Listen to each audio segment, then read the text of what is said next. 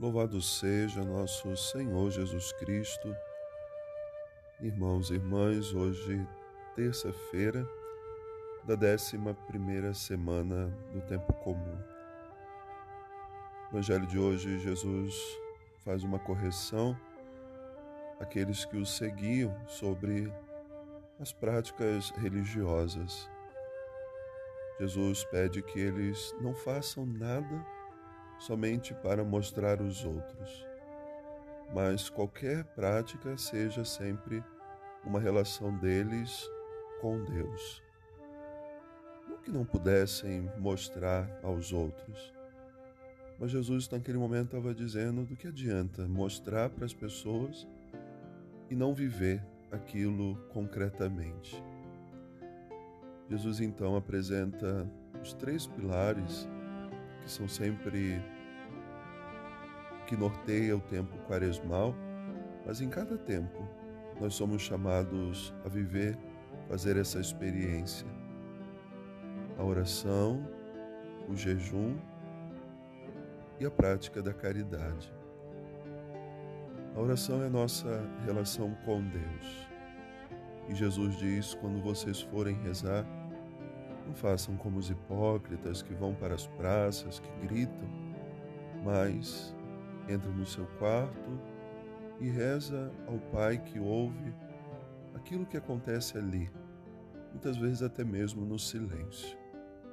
Então, a oração simples, cotidiana, que vai nos aproximando de Deus, da onde recebemos as graças necessárias também para a nossa vida a gente percebe que se torna cada vez mais urgente essa prática da oração pessoal.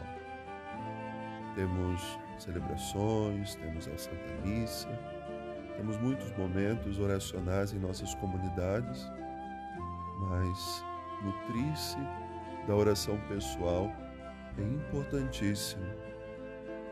Então é importante você se perguntar que tempo eu tenho dedicado para a minha oração?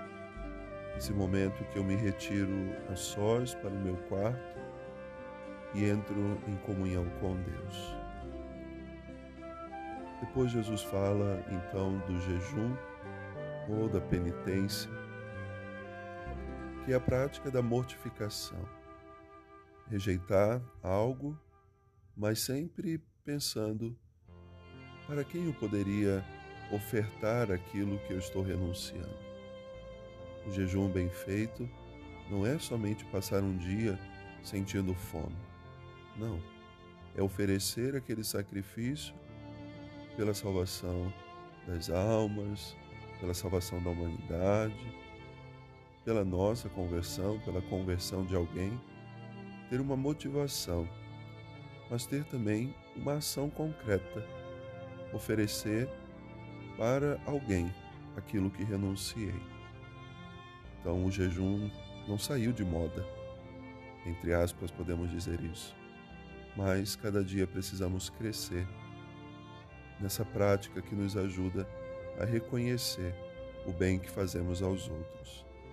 E por fim, Jesus fala da caridade, que está aí também já nessa reflexão que fazia ajudar aqueles que mais precisam, muitas vezes com aquilo que também renunciei para mim. Então, a caridade bem feita nos ajuda a encontrar o caminho do céu.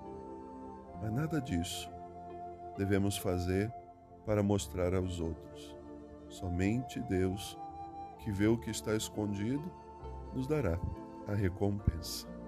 O Senhor nos ajude a crescer cada dia mais nessas práticas e nos aproximarmos cada dia mais também dele. Deus abençoe.